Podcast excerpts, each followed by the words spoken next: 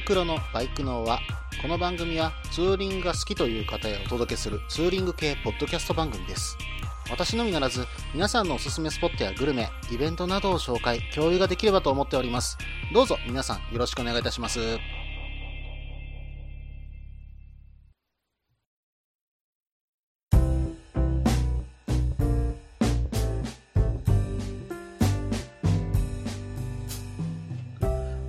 始まりました。バイクのは第27回ですね。お相手はタククロウです。どうぞよろしくお願いいたします。えー、近況といたしましてですね、私の方がちょっとね、人事異動をちょっと受けてしまって、えー7月1日付で、まああの、場所は変わらないんですけども、うん、あの、やることが変わることだったんですね、仕事の。うーん、まさかね、実はと今の部署から移るっていうようなことがあるとは思ってなかったもんですし、えーそれとね、今この放送を撮ってるのが6月26日なんですが、えーこの移動聞いたのがまあ2週間ぐらい前だったかな。うんいきなりのね、えー急遽の移動ということが決まりまして、すごいね、うん、その時に人事異動だえ、転勤？っていうふうに思っちゃったんですけども、まあ、あの、転勤はね、なく、今勤めてる先で、えー、まあ、そのまま、えー新しい部署ができるので、そっちに移動してくれないかと、えーいうふうに、まあ、言われまして、まあ、そちらに行くことにした次第なんです。ですが、うん、これね、実は私7月の1日にね、東京に行く出張を入れてたんですよ。まあ何のためかって言われるとね、うん、女子バイクのね、イベントにちょっと参加できないかなということで、時間を調整した上で、えー7月の1日にね、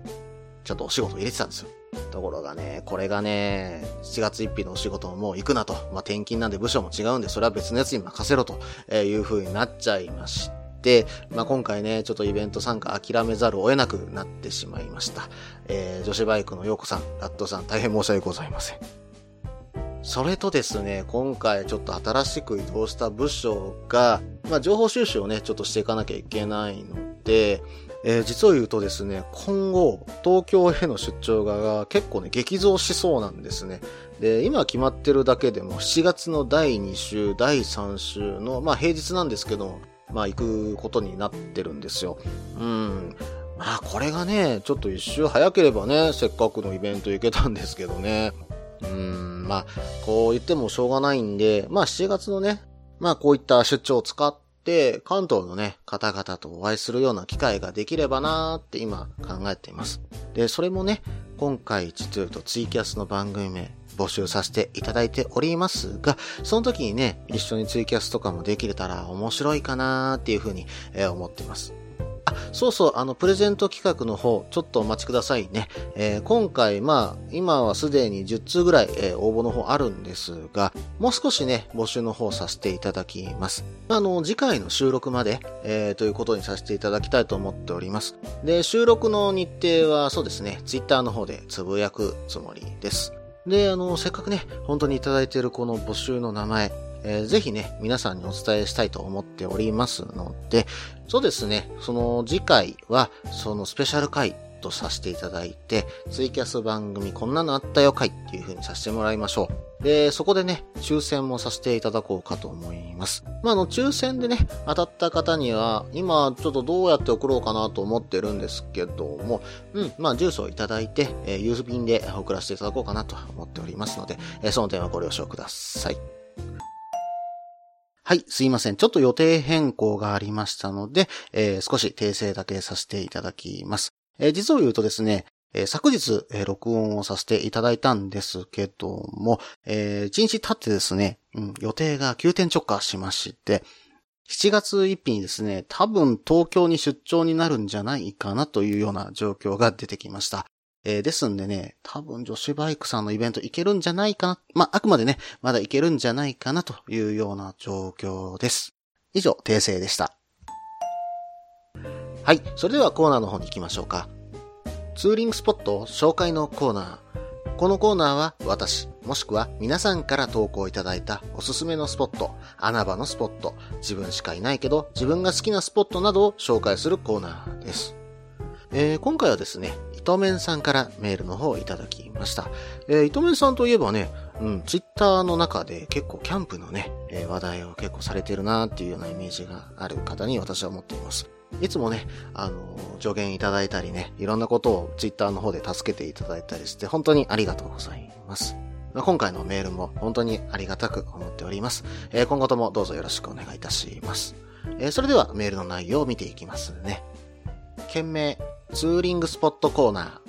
タククロさん、こんばんは。第23回の放送で、鈴鹿スカイラインの情報を求むとのお言葉に、これは地元在住の私へ直々のお言葉だろうと勝手に解釈してメールを送らせていただきました。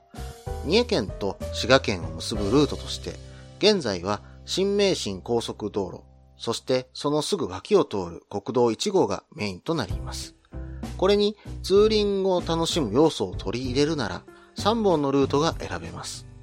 まず、南側から順番で国道477号、かっこ通称鈴鹿スカイラインがあります。今は昔、1980年あたりのバイクブーム全盲期には、この峠道は溢れんばかりの峠小僧で賑わっておりました。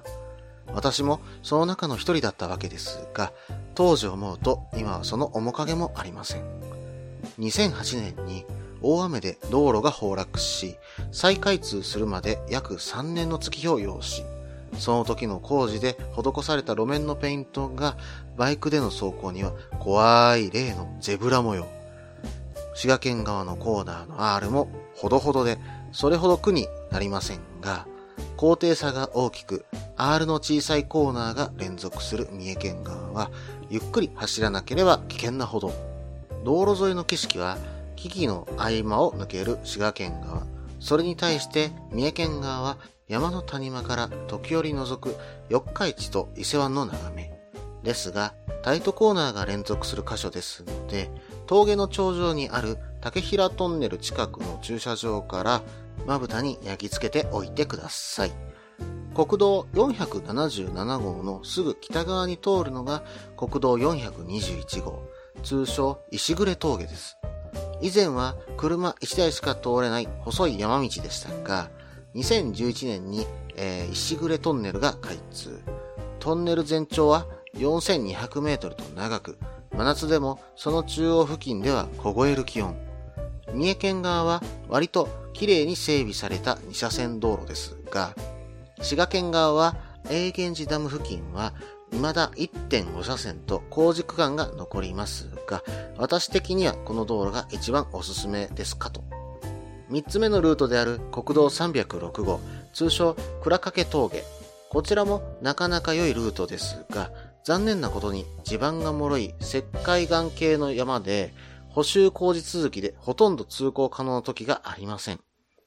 関西からのツーリングルートとしては、滋賀県側から鈴鹿スカイラインから四日市へ抜け、名物四日市トンテキでお腹を満たした後、稲部市のコンマ亭でシュークリーム、えー、稲部のキャベツで、えー、甘味成分を補充。石暮峠を滋賀県へ抜け、瞳ワイナリー。もしくは、クラブハリエのバームクーヘンをお土産にいかがでしょうか。長くなりましたが、ご参考になれば幸いです。今後とも放送の更新をお待ちしております。えー、糸面さん、どうもメールの方ありがとうございました。うん、鈴鹿スカイラインの情報来ましたね。えー、私ちょっとね、本当に待望してたところがあったんですよ。えー、糸面さん、本当にありがとうございます。えー、それではメールの中身見ていきますね。え、最初にですね、地元在住の私への直々の言葉だろうというふうに書かれてるんですけども、はい、その通りです。なんていうのはあれかもしれませんけども、えー、地元でね、本当にあのー、その方しか知らないような場所、えー、もしくはね、え普段からみんなバイクの方が行ってるんだけども、えここね、あの、全国の方は知らないだろうとかね、うん、まあ、正直ね、第1回か第2回の放送でもお話しましたけど、ハリテラスとかね、私本当に関東にいた時から、えバイクを乗ってるんですけども、関西のね、バイク乗りが集まるような場所っていうのが知らなかったりね、してますんでね、有名かなっていうようなところでもぜひね、送ってください。ぜひよろしくお願いいたします。えそれでは次を見ていきますね。えっと、次は三重県と滋賀県を結ぶルートとして、えー、今は新名神と、えー、そして国道1号がメインと。そうですよね。うん。新名神がね、できるまではなんか三重県、まあ滋賀県から三重県に抜ける場合は、私もね、1号線を使ってたようなイメージがあります。まあ、あの、鈴鹿にね、抜けるのであれば1号線の方が早いのかなと、えー、ちょっと思います。しかもね、あの、1号線、そうだな、亀山手前あたりにね、関宿といったところがあって、うん、宿のね、あの昔ながらの、まあ、関宿っていうぐらいの、まあ、宿があったんですけども、交通の要衝だったんですね。うん、ここにね、あの、昔ながらの、えー、宿町の外観がね、えー、残ってたりします。私もここは結構好きなんですけどね。うん。で、ここがね、流行ったおかげで、えー、三重の方にね、関西弁が入っていった。その宿をやってたのは、実は関西の方が多かったみたいな話もね、えー、ちょっとエピソード的に残ってたなっていうのをちょっと今思い出しました。はい。えー、それでは次見ていきますね。で、これにね、ツーリングを楽しむ要素を取り入れるなら3本のルートが選べるという風に書かれていました。で、まずは、やはりここは有名でしょう。えー、国道477号線、通称鈴鹿スカイラインですね。えー、三重県側はね、あの、紅葉の時期はすごくね、観光客の方も、えー、賑わってはいるかと思います。ただね、私気になってたのはやっぱり滋賀県側なんですよね。うん。多分、私はこう思うんですけども、えー、糸面さんがね、書かれていた1980年あたりのバイクブーム全盲期は峠小僧がいっぱいいたと。うん、多分これ滋賀県側にいっぱいいたのかなっていうふうに思っちゃいました。うん、このつづら折れのね、ヘアピンカーブが続くとこがね、まあ見ただけでね、うん、そうだな、これは楽しそうだな。まあまあ飛ばすわけじゃありませんけども、うん、走りごたえがね、えー、本当にあるというか、まああの、走っていて、バイクを操る楽しさがね、えー、ここに本当に現れてくるような道なんじゃないかなっていうふうに私は思いました。うん、本当に走ってみたいなうん、特に今私が乗ってるね、あの CRF とか本当に軽いバイクでね、うん、この道をね、ちょっと下ってみたいものですね。うん、やっぱりね、ちょっとここでコーナーリングを楽しんで、えー、見たいものかなと思いました。で、この先にね、あの、温泉もね、湯の山温泉とかもありますんで、えー、ゆっくりそこで疲れを取る。そして関西の方に帰っていくっていうのもね、ありかもしれませんね。はい。えー、それでは前半をこれにて終了します。続きは後半です。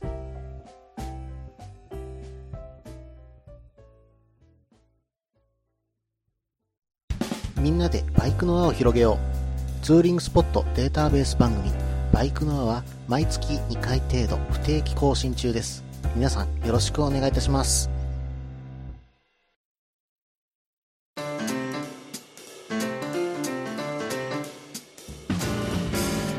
はい。ここから後半です。えー、後半もですね、引き続き、糸面さんのメール見ていきますね。え、2008年の大雨で道路が崩落したと。で、その復旧工事の際に、え、路面のペイントが怖いゼブラ模様になってしまったということなんですよね。うん。で、これ、滋賀県側はね、え、それほどでもないというふうに書かれていますし、え、三重県側でもちょっとそれでもね、ゆっくり走らなければ危険なほどだというふうに書かれていました。うん、このゼブラ模様に関してはね、私も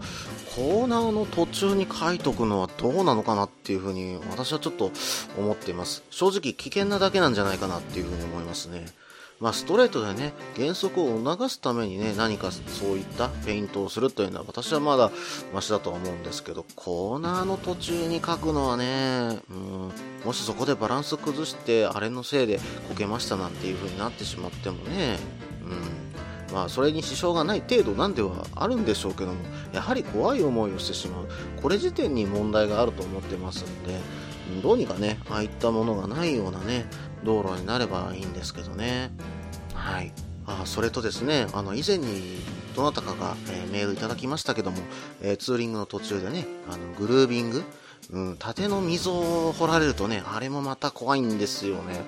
うん、なんでね、ああいう感じにしちゃうんでしょうね。余計危険になる気が、私はちょっと思っちゃうんですけどね。まあ、これがね、あるというところは本当にね、皆さん気をつけて走ってくださいね。はい、えー、それでは次を見ていくと、えー、三重県側は山の谷間から時折覗く四日市と伊勢湾の眺めという風にあります。まああのね、こういった海がね、見えるスポット、山から走ってる時にね、海が見えるとやっぱちょっと気持ちよくなってくるんですよね。うん、私もこうちょっとね、走りながらちょっと眺めてみたいものですね。はい。えー、それでは次を見ていきます。えー、次がですね、国道477号線のすぐ北側に通る、えー、道、国道421号線ですね。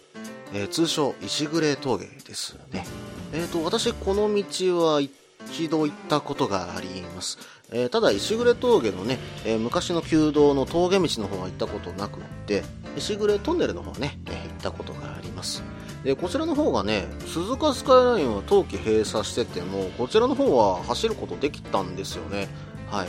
ただね、あの、あまりバイクで行っちゃうと、やっぱりちょっとね、途中に凍結とかあるかと思いますんで、冬場はね、できる限り控えてくださいね。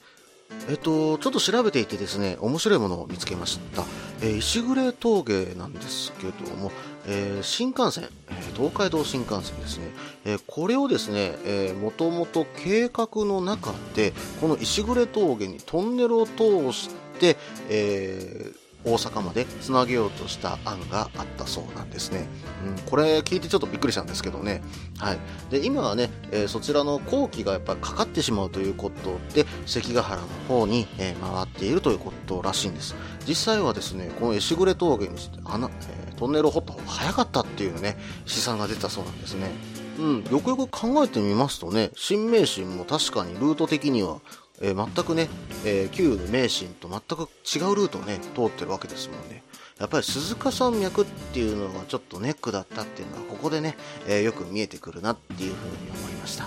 まあ、それだけね、峠道も多いですし、え、バイクで走っていて走りごたえのあるルートがいっぱいある。逆に言ったらそれが魅力的だし、まあ、山間部のね、四季折々の、え、ところも見せていただけると、え、これもね、また風情があっていいなっていうふうに私は思いました。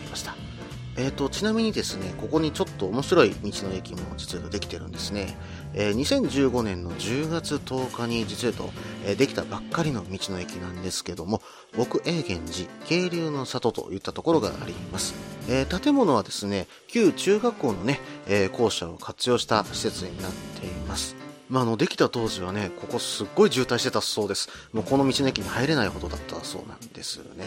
はい。なかなかね、今、新スポットとしては注目されている場所だと思いますので、こちらも行かれてみると面白いかと思います。えー、ちなみに、幻の名茶と言われる、マンドコロ茶の実用と産地がね、この辺りにあったりします。えー、このお茶はですね、あの有名な三根の茶に使われたお茶なんですね。えー、三根の茶、皆さんご存知でしょうか？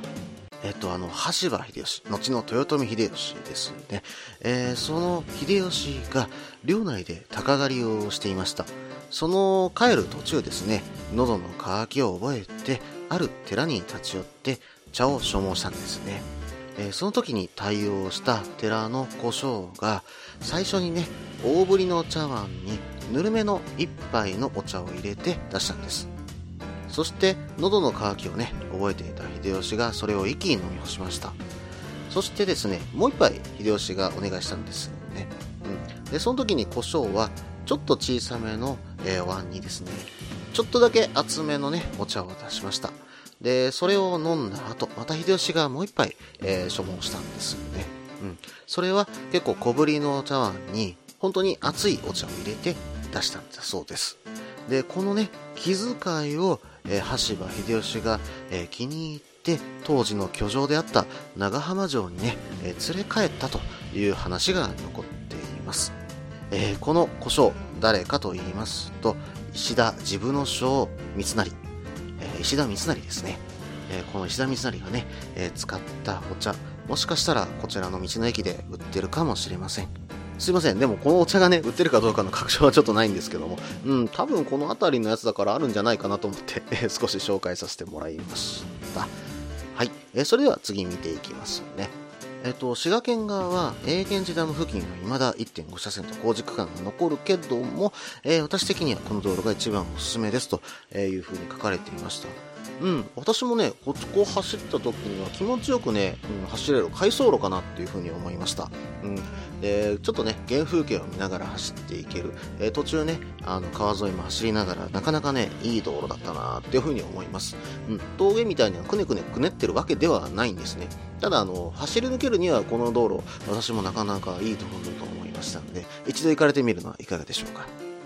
はい。えー、それでは、次見ていきますね。3つ目のルートである国道306号倉掛峠ですね。えー、こちらの方を見ていくと、意外とね、道幅は広いようなんですね。うん。で、まあ、峠道として走っていくにはなかなかいいルートなんですけども、えー、糸面さんがね、書かれていた通り、えー、ウェブでもね、検索してみると、どうも地盤が本当に脆いようでして、常にどこかしら、え、工事をしているような状況の道路らしいんですね。うん、そのあたりはちょっとね、あの、怖いっちゃ怖いんですけども、うん、ただ道路としては非常に走りやすいそうです。まあ、それにですね、三重県側、えー、本当にね、地図で見てる限りでも、まあ、あの、ツリングマップルなんですけども、えー、結構ね、走りごたえがありそうな峠道だなっていうふうに私は思いました。はい、えー、それではですね、次を見ていきましょう。さあ、ここで出てきましたね。四日市トンテキです。私ね、あの、名古屋に住んでた頃に、この四日市トンテキ食べるためだけにですね、うん、仕事のアポ入れたようなこともあります。まあ、アポを入れて、まあ、その後ね、実はこの四日市トンテキ結構ニンニクがきついんで、うん、食べてからお客さんとこ行けないんですけども、よくね、ここで晩飯を食べてね、帰ったことを思い出しました。えー、四日市トンテキ、そもそもどういったものかというと、これはですね、簡単に言うと豚肉のステーキです。豚肉のステーキのことイコール、まあ、トンテキとは言うんですけども、まあ、ちょっとね、あの、食べやすいように、グローブ焼きっていう風にするんですよね。うん。あの、このグローブ焼きっていうのは、豚肉をね、食べやすくするためにね、手のひらみたいな形に切り込みを入れるというような形にするんですよね。はい。で、四日市トンテキは、えー、これにですね、ソテーした、まあ、厚切りの豚肉をこれで使うんですけども、うん、そこに、えー、黒っぽい色の味の濃いソース。まあ、これ味の濃いというよりは、うん、味がしっかりついて、旨味のあるソースを絡めるんです。で、そこにですね、焼いたニンニクも、えー、添えられて、それを一緒に食べるものなんですね。うん。まあ、あの、あと付け合わせはね、必ずキャベツっていうイメージは私もあります。はい。これがね、このソースがほんとたまんなく美味しいんですよね。うん、味が濃くね、本当に見えちゃうんですけどもう、旨味しかないんですよ。ソースの旨味しかない。もう本当にいろんなもの入ってるんでしょうね。なんかリンゴの味だとかオレンジの味みたいなところもなんかちょっとしたりするなっていうのもありますし、甘めのソースだとですけどもね。うん、あとちょっと辛めのところとかになってくるとね、またそこがコクがあって美味しいんですよ。これをね、もう見た瞬間だけでよだれが垂れてきますからね。はい。でそれをねもう口に入れるとねそのうまみとニンニクのちょっとしたね刺激と、うん、それに対して肉のうまみが一気に放り込まれてくるわけですよもうこれはたまんないですね。もうご飯一気に3杯ぐらいいっちゃいますね。まあ3杯も食えないんですけどね。はい。まああのこちらのね店で有名なところといえばやっぱり来来軒かな。うん、中部圏のね、あの、グルメ番組とかではよく取り上げられてるようなイメージがあります。うん、私もここは一度食べに行ったことありますね。え他にもね、あの、ラーメン屋さんとかで提供されてたりですね、定食屋さんとかで提供されてて美味しいところもあります。まあちょっとそのあたりはね、えー、いろいろと調べてみてください。まあいいとこあったらぜひ教えてくださいね。えー、本当にトンテキは美味しいものですので、一度食べてみられることを私はお勧めします。えー、他にもね、あの、糸面さんからメールの方で、えー、稲部のキャベツですね。えー、そしてですね、もしくはクラブハリエ。まあ、このクラブハリエのバームフックーヘンもね、なかなか有名なところなんですが、これはまたいつかの機会にしましょうか。はい。えー、糸面さん、どうもメールの方ありがとうございました。えー、ぜひですね、三重県の情報をまだまだ送っていただければ非常に助かります。まあ、滋賀県もそうですしね。うん、あとは、そうだな、岐阜県のあたりもまだまだあるんじゃないかなとは思っています。えー、本当にね、それ以外のところでも結構ですよ。ぜひぜひ送ってください。以上、ツーリングスポット紹介のコーナーでした。えー、それではですね、えー、後半の方、これにて終了します。えー、次はエンディングです。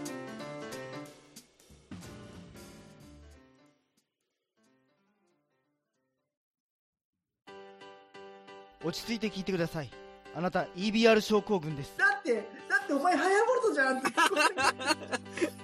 もう私、ビュエルっていうアメ車乗ってますけど。なんか、無理やりいいこと言おうとして 忙しいあなたに心のパーキング。モトバラエティラジオ、グッドスピード。この番組は初心者には情報を、ベテランには懐かしさを。バイクトークを楽しみながら、バイクとライダーの社会的地位向上を目指す、バイクバラエティ番組です。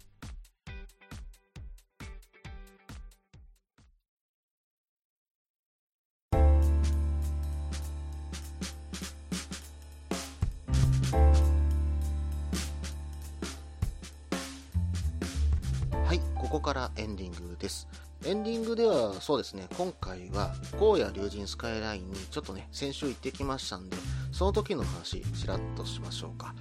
えっと、私ですね、実はと、荒野竜神スカイラインにバイクで行ったのは初めてなんですね。うん。まあ、あの、さすがにね、関西にいて、荒野竜神スカイライン走ってないのはちょっとどうかなというふうに、えー思ったのもありましたし、もう一つはですね、バイク系ポッドキャストのね、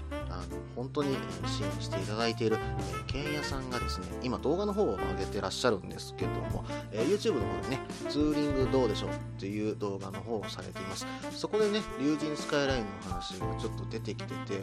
ね、かなり興味がね、私も湧きまして、えーぜひちょっとね、この道走ってみたいと思ったんで、いつかはね、行きたいなと思ってたんです。